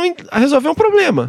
Como que a gente viabiliza os pesquisadores a ter acesso aos equipamentos que precisam? É, e começando do nada, assim, do zero, literalmente, é assim, o que que eu faço, né? eu tô com essa ideia aqui, mas como que eu executo? Porque eu falo que ideia boa, todo mundo tem um monte. A questão é na hora de executar essa ideia e levá-la pra frente, né? Aham. Era assim, eu não sei nem por onde que eu começo, o que que eu tenho que fazer, o que que eu tenho que arquitetar, qual que é o planejamento que eu preciso fazer. E graças a Ana Paula, que ela já tinha um pouco mais de experiência nisso, em relação à organização, em relação a como que uma empresa funciona, porque ela trabalhava, né, para empresa privada. Então ela já tinha um pouco esse direcionamento, então a gente criou algumas regras, inclusive, porque como a gente é irmã, no início eu virei e falei com ela, falei assim, olha, você sabe o risco assumido que a gente tá fazendo. Se a gente brigar, a gente não vai deixar de ser irmã. Entendeu? Não existe ex-irmã, né? E sociedade não é a coisa mais fácil do mundo, porque eu falo que você divide dinheiro, divide tempo, divide tudo e não tem a parte boa, entendeu? De um casamento. Divide dívida também, Divide né? dívida, exatamente. Você tem toda a parte de um casamento, porém sem a parte boa do casamento. Se é que você me entende, Ah. entendeu? Entendo. Então, foi um risco, assim, mas como a gente estabeleceu muitas regras desde o início, isso ficou um pouco mais suave. É claro que a gente teve que passar por ajustes, porque nós somos pessoas completamente diferentes. Completamente. É yin yang total ali, mas a gente se respeita muito. E todo mundo fala, nossa, como que vocês dão tão certo? Eu falo, gente, se a gente consegue respeitar e jogar o ego lá pro fundo do poço, aonde ele não existe, e a gente percebe que a gente se complementa, que cada uma tem a sua competência e que a gente soma com isso, fica muito mais fácil. E eu acho que isso em qualquer coisa da vida, assim, sabe? Essa a vaidade, ela não ela não- nunca soma. Eu acho que ela é sempre um aspecto negativo, assim, sabe? E aí a log começou assim. Então, assim, era primeiro, ah, o que, que tem que fazer? Ah, então vamos listar aqui o que que a gente pode ter de potencial fornecedor. Vamos listar aqui quais são as empresas que a gente pode fornecer. A minha participação dentro da consultoria foi muito positiva em função disso, porque eu já conhecia um pouco do mercado e as pessoas já me conheciam. Aí foi desenvolvimento de site, selecionar o que, que de fato ia ser interessante da gente fornecer e entender a coisa mais difícil que eu acho, que é tributação e importação. Mas vocês já começaram importando? Não, na verdade, porque a gente não, não pode, né? Quando você tem um CNPJ, depois que você tem um CNPJ atuante, você precisa pedir um registro junto à Receita Federal para você ser um importador de fato, que chama radar. Aí depois que você dá a entrada no- na papelada, a Receita avalia aquilo ali e te dá como se fosse uma autorização específica para importação. E aí a partir dela, no início você tem uma limitação, eles colocam um limite pequeno para você experimentar aquilo ali e para também evitar grandes fraudes. Então você já não começa com um limite muito grande para poder conseguir importar. Uhum. À medida que você vai tendo uma frequência de importação, é, eles vão flexibilizando e vão aumentando esse seu crédito para importar, entendeu? Aí a gente foi aprendendo, aí foi descobrindo que precisa contratar despachante, que cada produto tem uma nomenclatura fiscal, o que dificulta é porque nenhum dos nossos produtos tem nomenclatura fiscal específica. Então a gente sempre cai na denominação da receita lá, que é entre outros, em qualquer te- categoria de produto, cai sempre em outros. Ou seja, outros, beleza, meu filho. Você não está categorizado, não é uma coisa padrão que é importada para o Brasil, então você vai pagar o teto de todos os impostos. Nossa. E aí a gente chora e importa desse jeito, entendeu? Porque pra você poder abrir uma nomenclatura fiscal específica para aquele produto, além de ser muito moroso, demora cinco anos de análise para provavelmente a receita barrar. Porque, como aquilo ali não tem volume suficiente, não é relevante, eles não vão abrir uma outra classificação nova para incluir só aquilo que você quer. Sendo que aquilo ali não é de interesse nacional, entendeu? Sim. E caramba. aí, ao- aos poucos, a gente foi conhecendo as coisas. Nós erramos muito ao longo desses anos, mas a gente aprendeu muito e a gente construiu muita coisa legal. Mas começou como, Juliana? Era um puxadinho, um quartinho? Como é que era? Não, a gente alugou uma sala de 20 metros quadrados. Hum. Porque eu e a Ana Paula, a gente morava na mesma casa. E era zero opção de trabalhar dentro de casa, as duas dentro de casa o tempo inteiro. Então, assim, a primeira coisa que a gente estabeleceu como regra é que a gente tinha que ter um espaço de trabalho. Então, com o acerto dela, a gente conseguiu comprar duas mesas, duas cadeiras, dois computadores e um armário, num espaço de 20 metros quadrados. E aí ocupou os, os, os 20 metros quadrados. Não, não cabe mais nada. Exatamente. E não cabia mais nada. A gente não tinha nem frigobar, a gente foi conseguir ter frigobar um ano depois. A gente descia com água de casa. Eu descia todos os dias com seis garrafas de água Aham. pra ir trabalhar. Só vocês duas. Só nós duas. E ficamos as duas, só as duas mesmo, durante seis anos praticamente. Nesse meio tempo, aí a gente foi descobrindo transportadora. Aí no início, o banco não quer nem olhar pra sua cara, então você não consegue crédito de nada, Aham. você não consegue capital de giro. É, transportadora também não te atende. Quando te atende, você tem que pagar à vista. Correio não passava lá para recolher mercadoria. A gente que tinha que levar no correio todas as vezes. A gente que embalava. Vocês embalavam, emitia nota, comprava, Atendia cliente, fazia faxina, tudo. negociava com o vendedor, fazia faxina, levava no correio. Fazia todo o processo. Vocês duas. Eu embalo produtos como ninguém, gente. Olha aí. Sério? O crivo que passa lá no escritório é meu. Ju, tá bem embalado? Deixa eu ver. E assim, alguns amigos ajudando. Então, assim, quando tinha, às vezes, quando o volume de coisas começou a aumentar, e às vezes a gente precisava de ajuda para poder embalar, eu pedi alguns amigos para poder me ajudar lá, pra gente poder conseguir agilizar melhor quando a gente começou a importar e a gente começou a receber um pouco mais de mercadoria. Quando foi 2014, a gente fez a primeira contratação de um, ter- de um serviço terceirizado, que foi o desenvolvimento desenvolvimento de um sistema, porque na- nenhum sistema que a gente encontrava atendia a gente, o controle era todo feito por Excel, então era muito vulnerável. é, Sistema de controle, mercadorias, para tudo, fluxo de caixa, tudo era feito em Excel. Então era muito vulnerável, né? Então foi a primeira vez que a gente contratou um serviço terceirizado, porque o resto tudo, literalmente, da faxina à reunião internacional, era a gente que fazia. Teve alguma coisa que mudou o jogo assim, Juliana? Chegou um pedido assim, falou: caramba, agora a gente consegue dar um passo adiante. Olha, o que mudou o jogo, assim, foi quando a gente conseguiu reunir com a Bushnell e quando a gente conseguiu a distribuição exclusiva da Bushnell no Brasil. Explica pra minha, minha tia, minha querida tia Leia lá de Carangola, o que, que é a Bushnell? Então, a Bushnell é uma marca, tem muitos anos já, ela foi fundada em 1949, que ela trabalha com câmeras trap, que são essas câmeras que a gente instala no campo. Elas são de ativação passiva através de sensor infravermelho, e aí elas fazem fotos e vídeos amarradas nas árvores dos bichos que estão ali na floresta. E foi muito engraçado, assim, né? Porque diz que brasileiro não desiste nunca, eu acho que não desiste mesmo, não. Porque eu só consegui alguma atenção da Bushnell porque eu liguei lá todos os dias durante três meses. Olha aí. Todos os dias. Aí eu acho que assim, a, a mesma secretária que me atendia, eu acho que ela já. Eu, eu mandava, do mesmo jeito que eu ligava, eu mandava e-mail todos os dias. E aí o, o único e-mail que eu tinha era o e-mail geral. Não tinha um Uhum. e-mail específico de setor. Então eu mandava assim, Aham. pro geral, pra qualquer um que fosse ler. Provavelmente era o, o primeiro nível de corte ali, que era a parte que a secretária fazia. Aí depois de três meses ligando todos os dias e mandando e-mail todos os dias, eu acho que ela falou assim: gente, eu não aguento mais essa menina ali me ligando aqui. Pelo amor de Deus, não é possível que ela não vai desistir. Aí eu falei com ela. Aí a última vez que eu liguei, eu falei assim: olha, eu só queria uma oportunidade pra poder mostrar a minha proposta, só isso. E aí foi quando eles começaram a dar abertura, e aí foram entender o que, que a gente fazia, o nosso mercado e tal. É, a primeira vez eles deixaram. A, a gente fez o pedido direto da fábrica, e aí eles autorizaram a gente fazer isso só durante seis meses. Isso porque no início o nosso fluxo era menor, né? Então a gente fazia um pedido a cada seis meses. Eu falei, meu Deus, como é que eu vou justificar isso? Eu vou fazer um pedido em seis meses. Eu sou um peixe, assim, eu sou o cocô do mosquito pra eles, uma empresa que atua no mundo inteiro.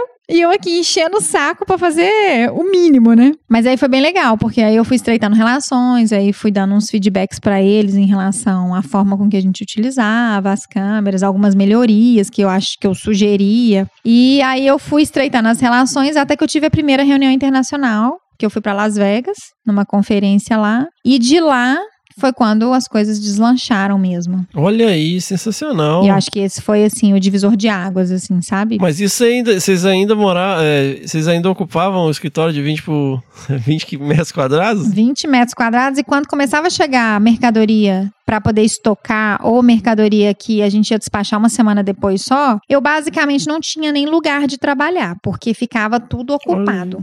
Tudo ocupado. A gente tinha assim que desviar de caixa, desviar de produto embalado, às vezes arrastar umas coisas por corredor para conseguir embalar outras.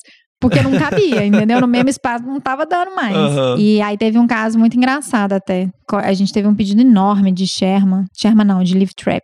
E aí a transportadora chegou, começou a embalar, começou a colocar essas Live Trap lá. O que, que é Lift Trap, Juliana? Tem, aqui é uma divulgação científica, a gente tem que explicar, né? a gente não prega pra padre. Ah, é verdade. A tem que explicar tudo. As live traps são as armadilhas para roedores, para pequenos mamíferos, né? E elas são umas gaiolinhas assim com um ganchinho, e aí você coloca a isca dentro, ela fica armadinha, na hora que o bicho vai lá comer a isca, ela, ela fecha a portinha. Então é uma armadilha de arame com gancho. Aí era um pedido de mais de 200, assim, e aí começaram a empilhar em na frente da minha mesa. Aí eu tô assim, Ana Paula, fala pra empilhar isso dividido, porque isso aí não vai dar conta, essa armadilha não é reta, isso aí vai acabar caindo. Ela, não, não dá nada não, Juliana, só tem esse espaço aqui, vai ser aqui que vai ser empilhado mesmo. Eu falei, então tá. Aí começaram a empilhar, empilhar, empilhar. Na hora que o cara foi embora, bateu a, a porta, eu olhei assim, eu só vi o negócio balançando assim, ó. Aqui a pilha de armadilha na minha frente, só balançando assim. Eu olhei pra Ana Paula e falei, Ana Paula, essa merda vai cair. Aí ela tá assim, não vai não. Eu falei assim, vai cair. Aí na hora que eu falei isso, vai cair, choveu de armadilha em cima de mim, assim, ó. Aí eu só abaixei e enfiei debaixo da mesa. Aí eu abaixei e enfiei debaixo da mesa, aí de repente ela veio correndo, Juliana, pelo amor de Deus, tá tudo bem, tá tudo bem. Eu falei assim, eu falei que essa merda ia cair. Aí eu falei assim, Ana Paula, tira um pouco de armadilha de cima aqui pra eu poder conseguir sair debaixo da mesa. Aí na hora que eu fui sair debaixo da mesa, um gancho tinha enfiado nas minhas costas, tava sangrando. Nossa. E aí essa marca eu tenho, entendeu? Nas costas. Furou minha blusa.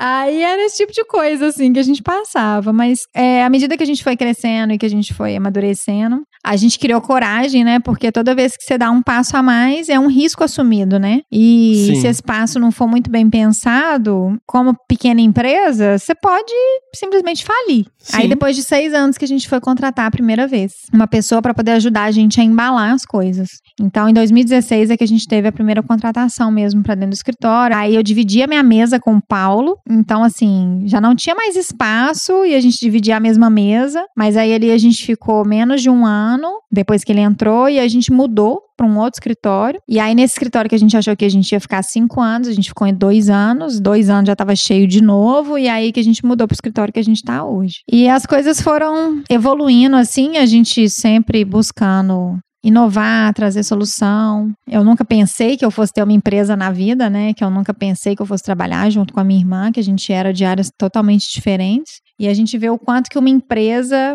ela tem uma interdisciplinaridade maravilhosa, o quanto que cada setor contribui. E o meu sonho sempre foi trazer soluções e trazer coisas para poder melhorar o dia a dia de quem trabalha com pesquisa de conservação da biodiversidade. Uhum. E eu, com essa minha inquietude, com essa minha facilidade de ter esse, essa visão sistêmica das coisas, consegui evoluir isso ali dentro do escritório, dentro dos projetos que a gente tinha, sempre amparado muito por essa questão financeira, fiscal, que vinha de- né, dessa bagagem da Ana Paula. E eu falo assim: meu maior sonho era poder contribuir ativamente com conservação de biodiversidade, porque eu já não fazia mais isso enquanto bióloga pesquisadora, né?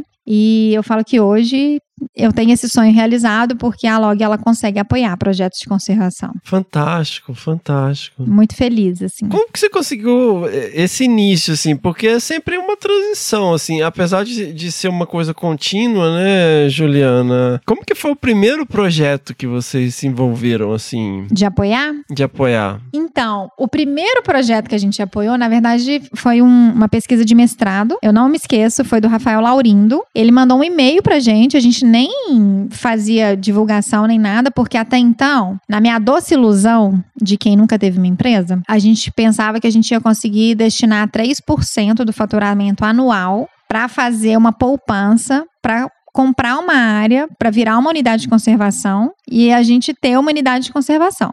Só que na hora que a gente vai ver o buraco é mais embaixo e na hora que a gente vai ver o nosso lucro muito baixo, porque senão a gente não consegue disponibilizar os produtos para as pessoas comprarem, porque é um setor que não tem muito investimento, não tem muito recurso. Então, assim, isso aí foi por água abaixo. Eu falei assim, não, mas para mim não faz sentido ter isso aqui se eu não puder contribuir ativamente para a conservação. Então, o que a gente puder apoiar com o produto, a gente vai apoiar, já que a gente não consegue juntar esse dinheiro para poder fazer isso. E aí foi quando o Rafael Laurindo, que trabalha com morcego, que é do sul de Minas, mandou a primeira vez um e-mail pra gente falando que ele estava com um projeto de mestrado e que estava precisando de um material para poder desenvolver a pesquisa dele, que ele estava sem verba, sem financiamento para desenvolver. E aí foi a primeira vez que a gente ajudou. E desde então a gente recebe pedidos, à medida que a gente vai recebendo, né? a- Depois chegou um volume muito grande de, de pedidos assim com o tempo, as pessoas começaram a solicitar cada vez mais e a gente teve que criar critérios de seleção assim para poder conseguir apoiar esses projetos, tanto projetos acadêmicos quanto iniciativas de ONGs, de institutos de pesquisa para a conservação da biodiversidade. De podcasts? Podcasts, né? um podcast maravilhoso aí que eu não sei qual é o nome. Olha aí. e hoje, assim, quem é a Juliana? A Juliana é uma pessoa que é apaixonada com o que faz, que eu tenho brilho nos olhos, assim, de chegar e, e pensar em tudo que a gente fez, faz e ainda tem potencial para fazer para a conservação da biodiversidade.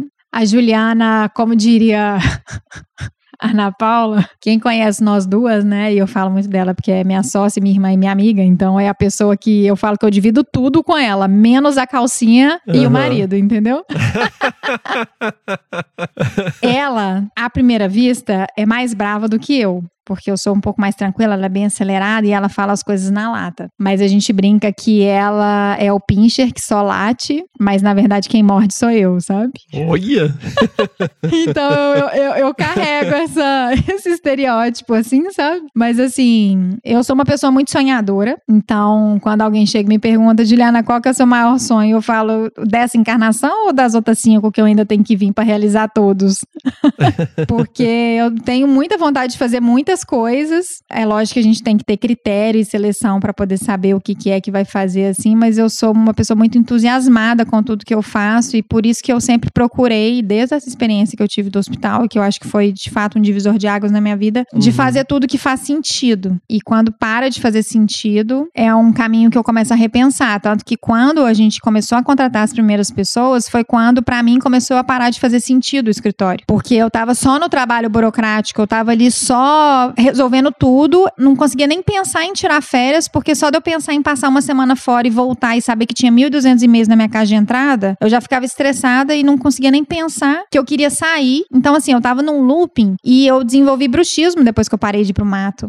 Então, eu fiquei ficando muito tempo na frente do computador, resolvendo muita coisa burocrática, assim, e com um potencial de criação muito grande que tava ficando retido ali. E aí foi quando a gente sentou, teve uma conversa séria e pensamos, ó, eu virei e falei com ela, eu falei assim, isso aqui pra mim não tá fazendo mais sentido, porque se for pra continuar fazendo só Uhum. isso daqui, é, para mim, eu vou perder o prazer de fazer isso daqui. Se eu não puder criar, se eu não puder desenvolver ideias, pra mim não faz sentido. E aí foi quando a gente resolveu começar a contratar as pessoas pra poder ajudar, pra que a gente pudesse alavancar esse potencial, muito com a ajuda do Lucas, que foi uma pessoa maravilhosa que entrou na nossa vida, um desenvolvedor que ajudou a gente muito e com uma cabeça muito aberta, que eu amo de paixão, que é como se fosse um irmão pra mim. E o Paulo Vinícius também, e assim, sempre dando gás e ajudando a gente em tudo, porque no início, quando você contrata as primeiras pessoas, todo mundo faz de tudo um pouco. E lá no escritório nunca pôde ter frescura, entendeu? Não, eu não faço isso. Aham. Não, assim, se precisar fazer desde a faxina na reunião internacional, você vai ter que fazer, entendeu? E aí depois que as coisas foram tomando corpo. Então, a Juliana de hoje, assim,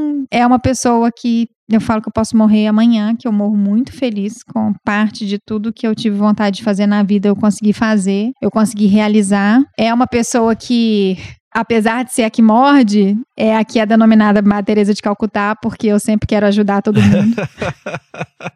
e que às vezes eu tiro do meu para poder ajudar alguém. Uma pessoa que é bem criteriosa, então assim, uma outra coisa que eu carrego também, assim, se passou pelo crivo da Juliana, vai de olho fechado, porque tá tudo certo.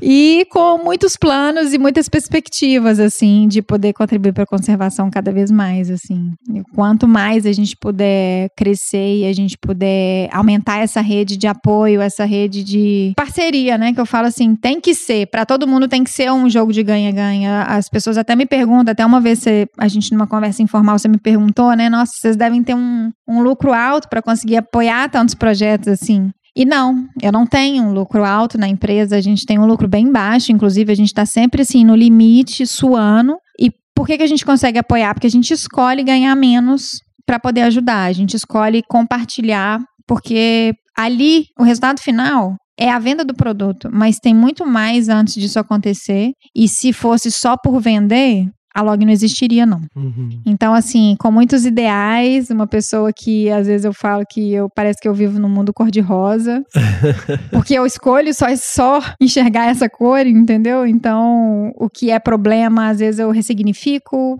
construo outra coisa, e às vezes o que bate e deixa a gente para baixo, a gente repensa e vê o que, que a gente tem que aprender com aquilo, e vamos respirar de novo, e vamos dar um gás e vamos fazer acontecer. Então, preciso de muita energia todos os dias também, e que às vezes eu falo assim, que não é fácil, mas que é possível quando você trabalha com uma coisa que te faz os olhos brilharem, assim. Sensacional! E Juliana, as pessoas às vezes me perguntam, "Ah, por que que você não chama fulano? Por que você não chama ciclano? Por que você não chama sei quem? Porque, ah, que não sei o quê. Fulano de tal tem um zilhão de seguidores e vai ajudar a visibilidade do podcast, biriri, bororó. E, assim, o...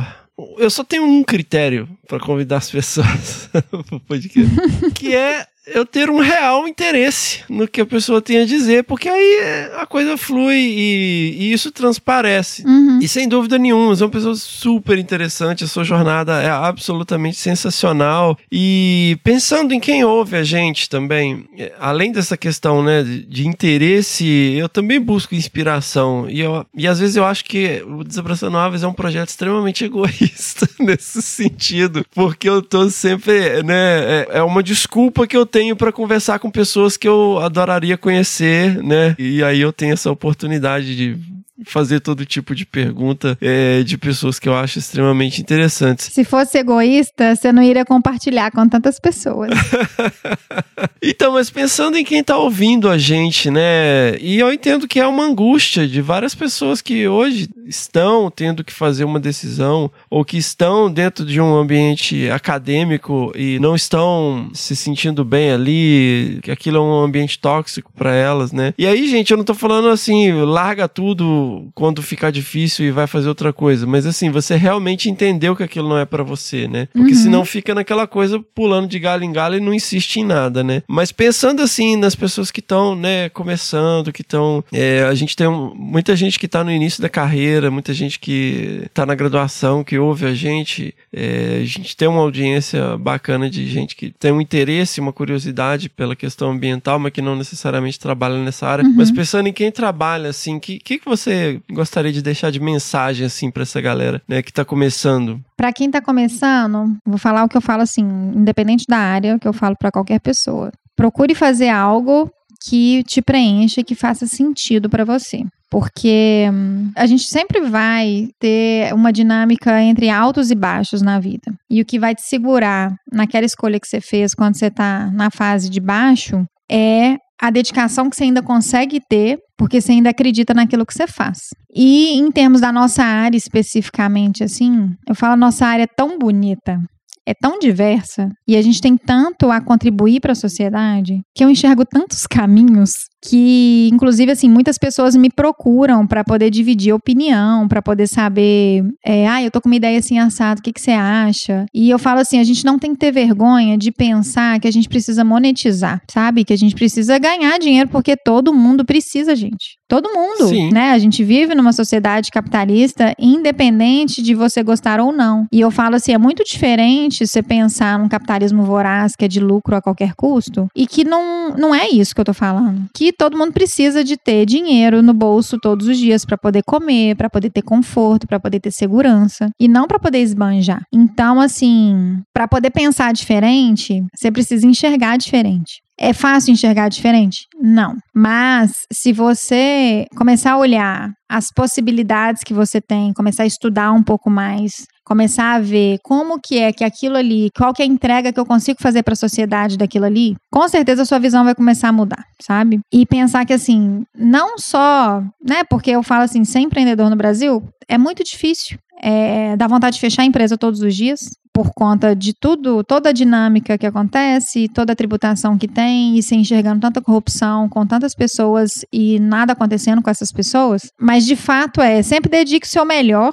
E se você escolher fazer algo para você, que você tem a sua própria empresa, não fique na ilusão de que você vai trabalhar menos. Pelo contrário. Quem está na linha de frente, quem é o dono, quem é o CPF que responde por aquele CNPJ é a pessoa que mais vai trabalhar. É a pessoa que vai levar a preocupação para casa todos os dias. Então, não procura o caminho mais fácil, procura o caminho que faz sentido. E eu falo, se você gosta do que você faz e você é competente no que você faz, sempre vai ter vaga no mercado de trabalho. Sempre. E eu falo isso assim categoricamente sem pausar, porque eu vejo lá no escritório, a gente tem setores diferentes. A gente tem é, administrativo, a gente tem financeiro, a gente tem comercial, a gente tem técnico, a gente tem de produção. Eu tenho muita dificuldade de encontrar as pessoas certas para trabalhar em cada setor. Isso não é só a questão da biologia. E eu falo, não tem nada mais prazeroso do que eu ter uma pessoa feliz e dedicada ali dentro, que está trabalhando e se empenhando junto com todo mundo para poder construir uma história junto. Então, se você se propor a ser bom no que você faz, a ser proativo e ter disposição para poder resolver as coisas, independente se não for só a sua responsabilidade, você vai ter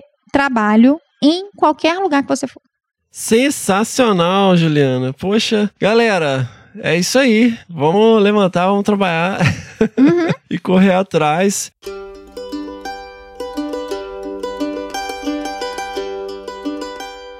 Juliana, eu só posso agradecer enormemente, né, a sua generosidade de compartilhar a sua jornada, a sua experiência, né, é, aqui com a gente. É, eu acho super importante trazer esse outro lado também. Às vezes, muitas vezes, a gente acaba levando para um viés muito pro lado da- do pesquisador, da pesquisadora, de ONG, de universidade e tal. Mas é super importante a gente também trazer esse outro lado, o lado do empreendedorismo, né? O lado né, do, do, do mercado de trabalho diferenciado, né? E a história da Log realmente, é, embora o episódio não seja sobre a história da Log, É. seja sobre a Juliana.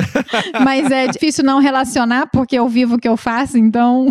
É, então, mas é muito legal, assim, trazer, né, a sua perspectiva, porque também é muito fácil olhar e achar que caiu do céu, né, que foi tudo fácil, e olha só, né, porque quando a gente entra em contato com as coisas e elas já estão construídas, fica parecendo que foi super fácil, né, é, mas Que foi num, num piscar de olhos, né? é, até chegar ao, é esse ponto em que está hoje, né? É muita dedicação, muito esforço, né? E sem dúvida nenhuma, né? vo- Você e a Ana Paula, né? Construíram uma história linda e a sua jornada, sem dúvida nenhuma, eu tenho certeza que vai inspirar muita gente aqui que tá ouvindo o nosso podcast. Então, só posso agradecer enormemente pela sua generosidade de estar aqui contando né, a sua história pra gente. Ah, eu que agradeço o convite.